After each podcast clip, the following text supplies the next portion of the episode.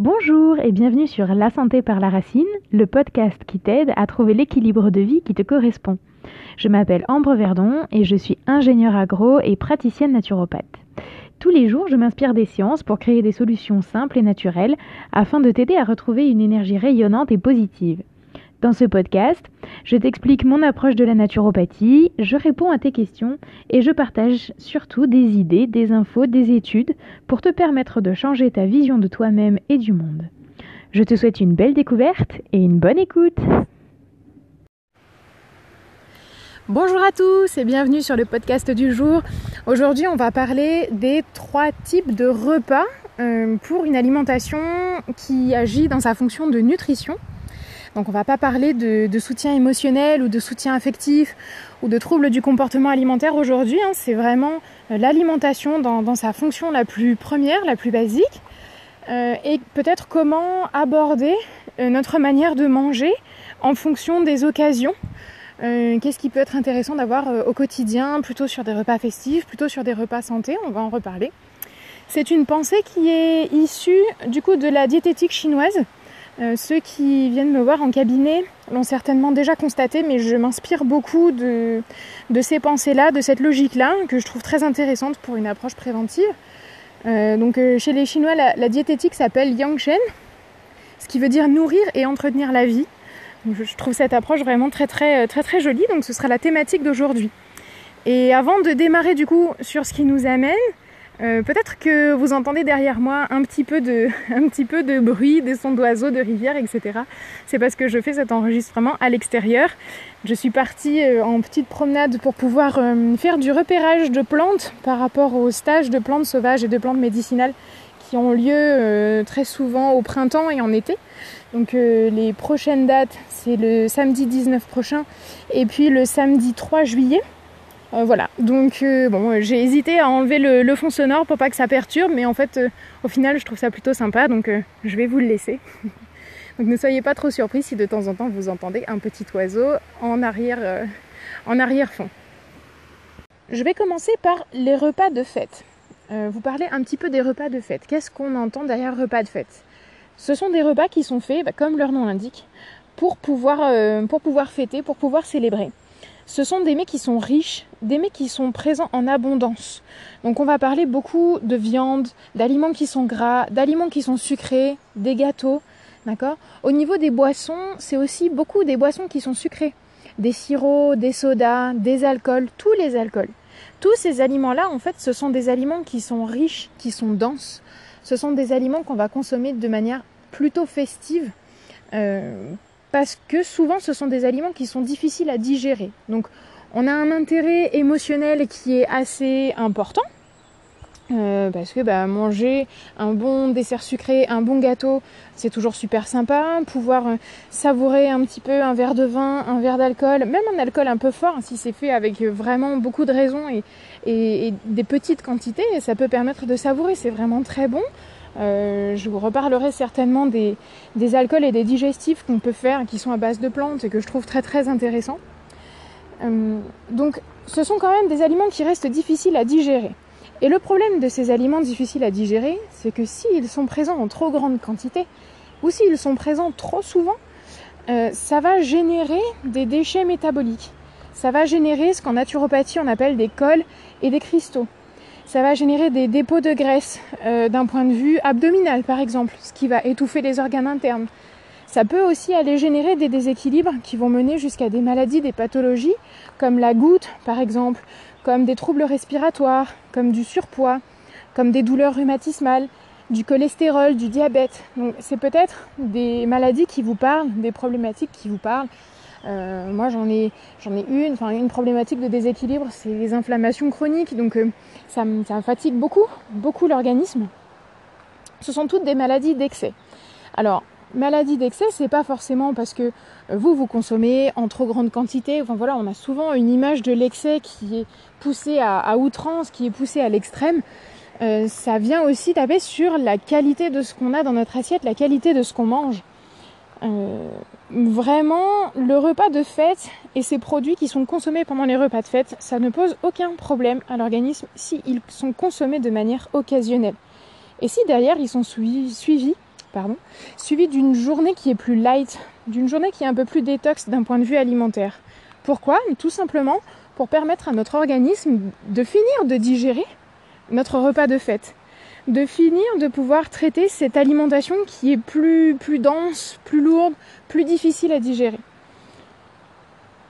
D'un point de vue euh, culturel, euh, cette alimentation festive, en fait, on la présente un petit peu partout.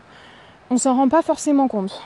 Euh, on la présente parce que bah, quand on déjeune le matin, il y a des personnes, moi j'en ai eu au cabinet, chez qui la viennoiserie était présente de manière quasi systématique. Parce que pour eux, ça faisait partie du petit déjeuner le matin. Une viennoiserie, c'est très très riche en gluten, c'est également très, très riche en sucre. C'est une alimentation qui est festive. C'est pas du tout une alimentation du quotidien. Euh, vous allez avoir aussi des repas qui vont contenir systématiquement de la viande ou du fromage. La viande et le fromage, c'est très très riche, c'est difficile à digérer. Euh, ça ne veut pas dire qu'on n'y arrive pas, attention, hein, c'est juste que ça demande beaucoup d'énergie pour la digestion. Ça reste aussi une alimentation qui est en fait une alimentation festive. Quand on réfléchit au dessert aussi, euh, le dessert, est-ce que c'est vraiment nécessaire Cette touche, cette note sucrée en fin de repas, euh, chez certaines personnes, c'est plus qu'une touche en fait, hein. c'est plus qu'une petite note. Est-ce que c'est aussi véritablement nécessaire? Le sucre, c'est quelque chose qui doit rester exceptionnel, occasionnel. La problématique du sucre, c'est que plus on en consomme et plus on a envie d'en consommer. On s'habitue. D'un point de vue gustatif, d'un point de vue sensoriel, on s'habitue au goût sucré, à la sensation de sucre. Et après, ça nous choque plus. En fait, dans le quotidien, on en a même plutôt besoin. On va avoir tendance à aller le rechercher. Alors que si vous vous habituez, si vous faites une période où vous ne consommez pas de sucre, quand vous allez reprendre le sucre, vous allez vous rendre compte que c'est une saveur qui écœure très très vite, en fait. Voilà, donc en fait, on a tendance à être dans notre quotidien, dans notre culture, sur un schéma un peu traditionnel, avec un plat, euh, enfin, avec euh, une entrée, euh, charcuterie, soupe, salade, derrière un plat qui contient des féculents, des légumes, de la viande. Vous savez, c'est une vision qui est assez traditionnelle en diététique, d'avoir toujours ces trois éléments-là dans son assiette.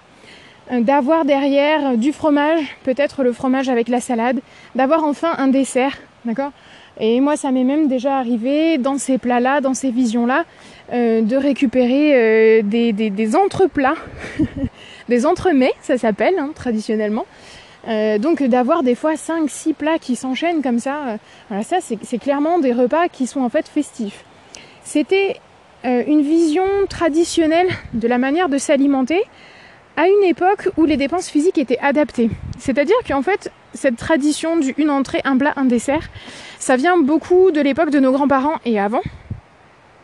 Euh, c'était une époque où il y avait des dépenses physiques qui étaient beaucoup plus importantes qu'à l'heure actuelle. Je ne sais pas si vous avez déjà fait le petit exercice de compter le nombre d'heures que vous passez assis dans la journée. C'est assez effrayant en général puisque ben il y a toute la nuit qu'on passe couché, évidemment. Le matin, quand on déjeune, on est assis. Euh, quand on regarde un petit peu la télé ou qu'on écoute la radio, on est assis pour se déplacer, pour aller à la boulangerie, pour aller au travail, pour aller à l'école, pour amener les enfants. Souvent, on est assis dans la voiture. D'accord? Euh, Après, quand vous êtes au travail, bah, il y a énormément de postes maintenant qui sont aussi en statique, donc où on est assis derrière un ordinateur, derrière un téléphone, derrière un écran. Moi-même, quand je suis au cabinet et qu'on discute, on est assis, d'accord Quand je fais une séance de réflexologie, je suis aussi assise, même si j'ai un peu plus de mouvement que, que par le passé quand j'étais responsable d'équipe où j'étais vraiment sur un travail de bureau. On est assis un grand nombre d'heures dans la journée, la dépense physique, énergétique, elle est plus du tout la même. On prend l'ascenseur pour monter des étages. Euh, enfin, voilà. Essayez de compter un petit peu le nombre d'heures où vous n'êtes pas en mouvement en fait, où ça bouge autour de vous, vous bougez, vous vous déplacez, mais ce n'est pas votre corps qui réalise le mouvement. Vous vous rendrez compte en fait que euh, ben, du coup, concrètement, la dépense énergétique, elle n'est pas là. C'est pour ça qu'en naturopathie, on essaye de conseiller au maximum de bouger, de faire les déplacements soi-même, euh, de monter les escaliers plutôt que de prendre l'ascenseur, d'aller marcher jusqu'à votre travail le plus possible pour pouvoir faire bouger votre corps. D'accord? Bon. Euh, cet aspect-là mis de côté, en fait, euh, les repas qui étaient du coup considérés comme normaux pour nos grands-parents, avec des féculents, de la viande, un plat, un dessert, une entrée, ces repas-là qui étaient très riches et très denses, ils étaient adaptés à une manière de vivre qui était aussi très intense. Il y avait beaucoup de travaux manuels, il n'y avait pas tous les outils de déplacement qu'on a à l'heure actuelle. Donc pour pouvoir se déplacer, souvent ils prenaient le vélo ou ils y allaient à pied ou si on remonte encore plus loin dans le temps, ils étaient à cheval. Euh, il y avait quand même beaucoup, beaucoup plus d'activité physique qu'à l'heure actuelle. Donc, ce qui était un repas normal, traditionnel pour eux à l'époque, pour nous aujourd'hui, en fait, c'est un repas type repas de fête. C'est beaucoup trop riche par rapport à notre dépense énergétique du quotidien et par rapport à notre capacité à nous mouvoir, par rapport à ce dont on a besoin pour pouvoir gérer nos journées. Donc ce sont des repas trop riches. Qui dit repas trop riche dit derrière une mauvaise transformation du bol alimentaire, une baisse de la production d'énergie, une moins bonne qualité nutritive du sang, de la lymphe, une accumulation de déchets métaboliques, etc. Donc dans les symptômes, vous allez rencontrer une fatigue générale, surtout après les repas. C'est un peu l'image du tonton qui s'endort en ronflant sur un coin de table après les repas de famille, voyez? Ça, c'est une fatigue métabolique qui est là parce que le repas festif a été bien bien trop loin dans l'excès. Euh, vous pouvez avoir des problématiques de rétention d'eau, vous pouvez avoir des problématiques de douleurs articulaires, je vous en parlais, c'est mon cas, c'est des problématiques d'inflammation globale. Vous pouvez avoir des problématiques de troubles ORL, donc ce sont les fonctions respiratoires qui essayent d'évacuer les déchets métaboliques de, de, ces repas qui sont issus de ces repas qui sont trop riches. Vous pouvez avoir des ballonnements, des alternances constipation-diarrhée, des problématiques de frilosité, donc vous avez froid tout le temps, des difficultés de concentration, enfin voilà, ça vient impacter, la liste est vraiment longue, hein, mais ça vient impacter beaucoup, beaucoup d'aspects de notre quotidien aujourd'hui. Et à l'époque, les anciens parlaient, quand, on parlait de ces problématiques-là alimentaires, avec des repas en excès, les anciens avaient tendance à dire que c'était creuser sa tombe avec ses dents. Donc, euh, mon conseil sur ça, c'est vraiment de faire attention à pouvoir ajuster votre apport du quotidien, pas uniquement d'un point de vue calorique, mais d'un point de vue global, de pouvoir ajuster votre apport du quotidien par rapport à votre, à votre dépense en fait, à votre dépense énergétique. Euh, donc ça se réfléchit en fonction de votre terrain, on va en parler un petit peu après avec les autres types de repas. Ça s'ajuste en fonction de votre terrain et gardez bien à l'esprit que le repas festif n'est pas interdit mais qu'il doit rester occasionnel. Par contre, quand vous êtes en mode festif, eh ben vous pouvez y aller, vous pouvez vous lâcher, euh, vous pouvez consommer sans arrière-pensée, voilà, sans vous dire attention, aïe aïe aïe, euh, ça j'ai pas le droit de le manger, euh, les petits fours on va pas y toucher, le barbecue ça va pas être possible pour moi, etc. Vous pouvez vous faire plaisir, c'est un repas festif, il est occasionnel. Vous savez que la digestion va être difficile et lente après ça, donc vous pouvez tout à fait vous prévoir une journée détox tranquille euh, ou une monodiète, ou voilà, un, plat, des repas qui sont beaucoup plus allégés par la suite, euh, pour pouvoir compenser cette, digestion qui va être lourde et lente qui va peut-être mettre euh, un à deux jours pour pouvoir se faire.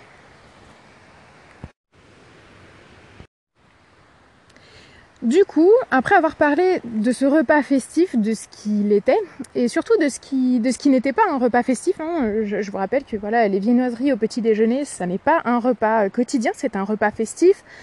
Le fait d'avoir beaucoup de viande, euh, ce n'est pas non plus quelque chose d'intéressant dans le quotidien. C'est plutôt un repas festif. Tout ce qui va être consommation de produits sucrés, ce sont aussi des produits festifs. Donc se pose la question de ben qu'est-ce que c'est euh, qu'est-ce que c'est un repas quotidien qui soit à peu près sain, à peu près équilibré et qui corresponde à notre métabolisme? En fait, le repas quotidien, c'est le repas de tous les jours qui permet d'être et de rester en bonne santé.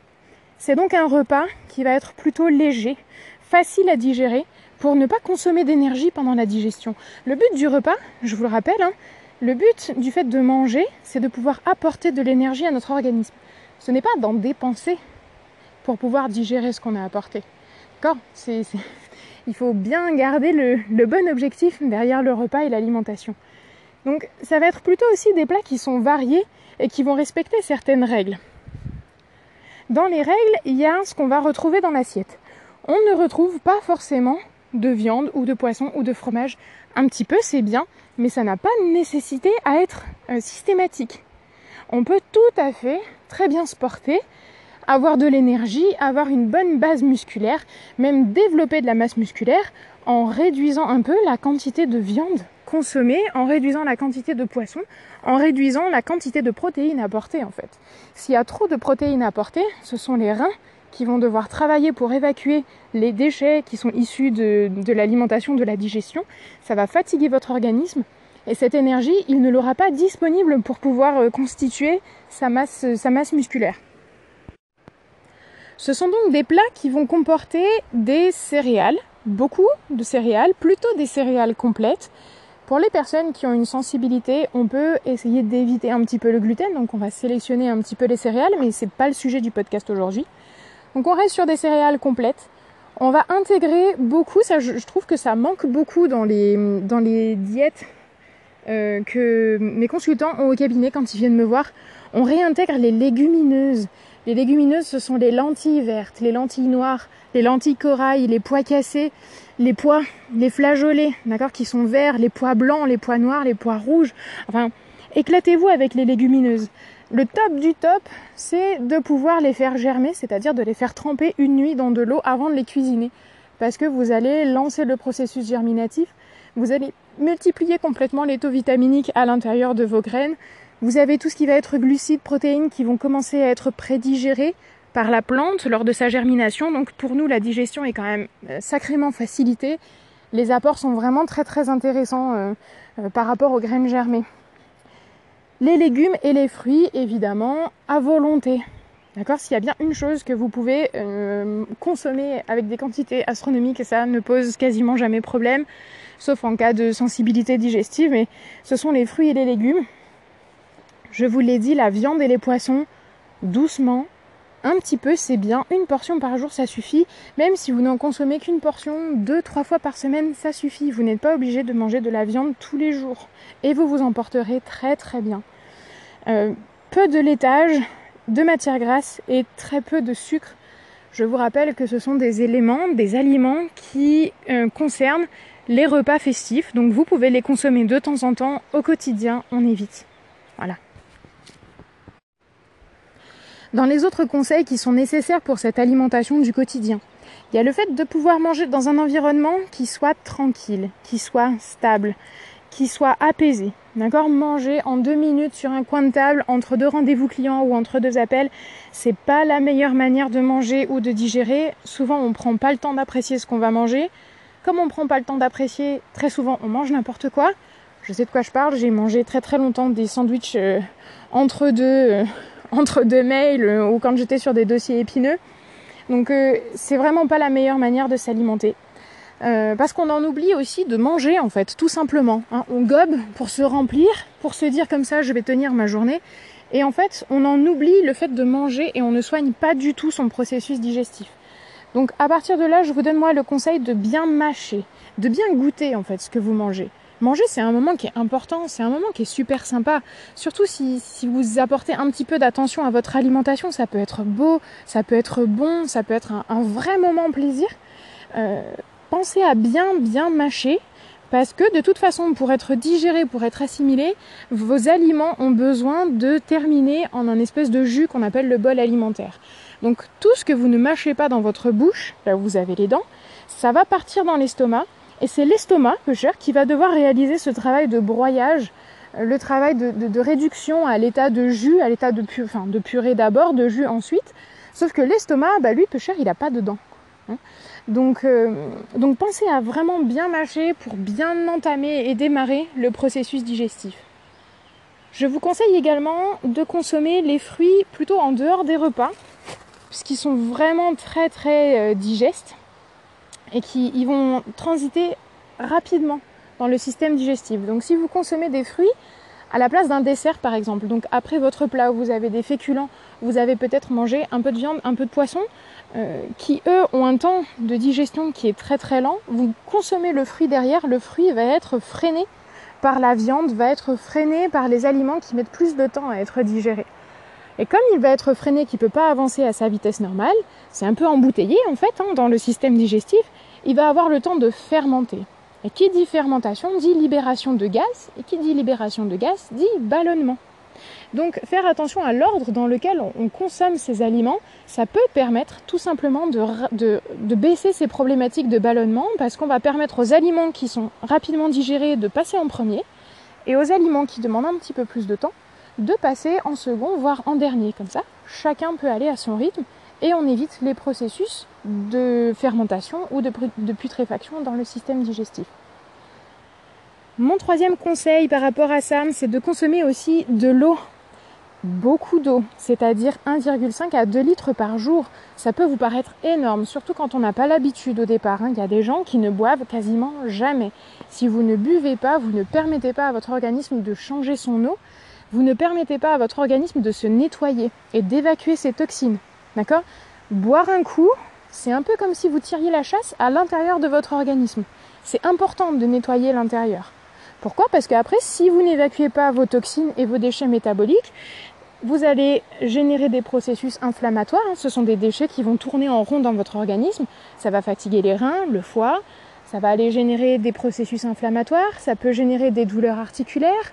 Ça peut aller générer une prise de poids. Bah oui, hein, comme euh, les déchets ne sont pas évacués, c'est un peu comme si les éboueurs ne passaient jamais prendre les poubelles chez vous. Ça finit par s'accumuler à l'intérieur en fait. D'accord? C'est une image peut-être un peu forte, mais je sais qu'elle elle parle quand même à, beaucoup de personnes, cette image des éboueurs.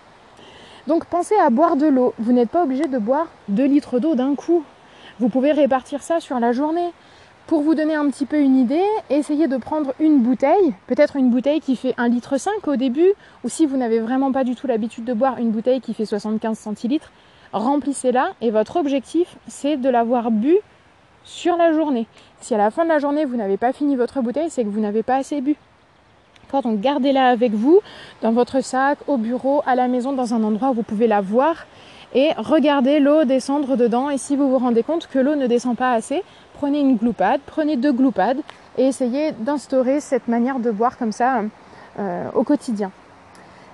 Essayez également, c'est mon quatrième conseil, de manger quand vous avez faim et de manger plutôt à des heures régulières. Mais vraiment, le conseil, c'est si vous n'avez pas faim, si vous n'avez pas cette espèce de petite crampe à l'estomac qui se manifeste quand euh, on sécrète les sucs gastriques, vous n'avez pas faim, ne vous forcez pas à manger. Si vous n'avez pas faim, c'est que votre corps n'a pas fini de digérer le repas précédent. Ça sert à rien de lui en rajouter encore une couche. Vous avez largement de quoi faire avec ce que vous avez mangé sur le repas précédent. C'est particulièrement vrai quand on fait un repas festif.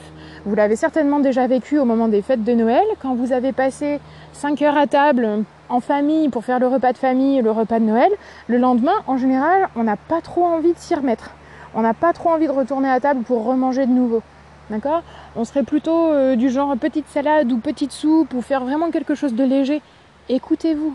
Faites quelque chose de léger si vous avez trop mangé la veille. Mon dernier conseil pour cette alimentation du quotidien, c'est d'essayer de privilégier les cuissons douces. Les cuissons douces, ce sont les cuissons à l'eau, les cuissons à la vapeur, les cuissons en papillote au four. D'accord? Pourquoi les cuissons douces? Parce qu'un aliment qui est cuit sera plus facile à digérer. Un aliment qui est cru présente certes beaucoup d'avantages en termes de vitamines, de minéraux, etc. Mais il demande de l'énergie à l'organisme pour être cuit. Euh, pour pouvoir être à la bonne température pour être absorbé par l'organisme. Donc euh, privilégiez vraiment des cuissons qui sont douces, qui sont tranquilles euh, et qui vous permettent de profiter de la saveur de toute la saveur des aliments. D'accord? Le reste, en fait, en termes de conseils après, c'est vraiment à ajuster à chacun. C'est vraiment à ajuster à votre métabolisme. En naturopathie, on parle de terrain. Euh, c'est votre constitution de base. Donc euh, chaque individu a des forces et des faiblesses qui lui sont spécifiques. Il y en a certains qui vont, être, qui vont avoir un foie qui est très actif, qui est très puissant. D'autres chez qui le foie va être un petit peu plus fragile. En fonction de ses spécificités, des spécificités de chacun, il faudra privilégier plutôt certains aliments ou plutôt d'autres. Donc ça, c'est vraiment, euh, c'est vraiment à voir après au cas par cas. Et j'aimerais terminer ce, dernier point sur le repas du quotidien avec une petite note qui est super importante pour moi. C'est que euh, une alimentation saine et légère au quotidien, ça ne veut pas dire que c'est une alimentation chiante et que c'est une alimentation fade. J'ai souvent cette croyance qui arrive au cabinet quand je parle d'une alimentation un peu plus équilibrée, en particulier d'une alimentation sans sucre ou sans viande ou sans fromage, où les gens me disent mais si je mange pas de viande, je vais avoir faim ou euh, si je mange pas mon dessert, euh, j'ai l'impression de pas terminer mon repas et puis et puis c'est pas bon, c'est fade, ça a pas de goût. Ok, le goût ne passe pas uniquement par le sucre. Euh, et je, je, vous invite vraiment à aller vous renseigner un petit peu du côté de, de tout ce qui va être régime méditerranéen, tout ce qui va être régime signalé. En fait, au-delà de régime, c'est surtout des manières de s'alimenter au quotidien. D'accord? C'est assez peu restrictif. C'est surtout orienter son alimentation différemment. Je vous conseille aussi d'aller faire un petit tour du côté des alimentations avec un indice glycémique bas. Donc ce sont les alimentations et les recettes qui sont prévues pour les personnes qui ont des problématiques de diabète. En fait, les recettes sont vraiment très très intéressantes parce qu'elles sont faites pour être goûtues, pour avoir du goût, même s'il y a peu voire pas de sucre. Et euh, j'aime beaucoup aussi aller faire des tours du côté des, des recettes végétariennes ou voire véganes. Alors, c'est pas mon éthique, mais c'est une éthique que je respecte et que je comprends chez certains. Moi, ce que je reconnais et ce que je salue, c'est la créativité de ces courants alimentaires. Euh, les recettes sont vraiment très sympas. Si vous savez pas comment cuisiner des légumes, allez faire un tour sur leur site de recettes euh, parce que parce que c'est assez magique. Euh, c'est cuisiné avec beaucoup d'épices, c'est cuisiné avec beaucoup d'inventivité. Vous allez trouver beaucoup de recettes qui utilisent des légumineuses puisque du coup il faut qu'ils arrivent à, à équilibrer les apports protéiques. Donc ils forcent pas mal sur l'aspect légumineuse et c'est vraiment très très sympa. Il y a beaucoup de bonnes idées euh, qui peuvent permettre d'avoir voilà un quotidien un peu plus équilibré, un quotidien goûtu qui fait plaisir aux yeux, qui fait plaisir à la bouche et où il n'y a pas besoin de manger beaucoup pour être rassasié et pour voilà pour avoir cette sensation de, de plénitude à la fin du repas. Le dernier, la dernière typologie de repas que je voulais aborder aujourd'hui avec vous, c'était le repas pour se soigner. Dans la pensée asiatique, euh, il est, de, de, de commune mesure. Dans la pensée asiatique, il y a une, phrase qui, qui décrit ce type d'alimentation pour se soigner, qui dit que l'absorption des aliments ou le fait de traiter des maladies avec des remèdes découle du même principe. C'est-à-dire que quand ces aliments ou quand ces remèdes sont adaptés, ils sont bénéfiques, ils préviennent ou ils guérissent. Quand ils sont inadaptés ou en mauvaise quantité, ils blessent les viscères et ils aggravent les maladies. Et c'est important de comprendre que tout ce qu'on met dans la bouche, tout ce qu'on ingère, que ce soit de l'alimentation ou que ce soit des médicaments, ça va être traité dans notre corps par le même système, c'est le système digestif.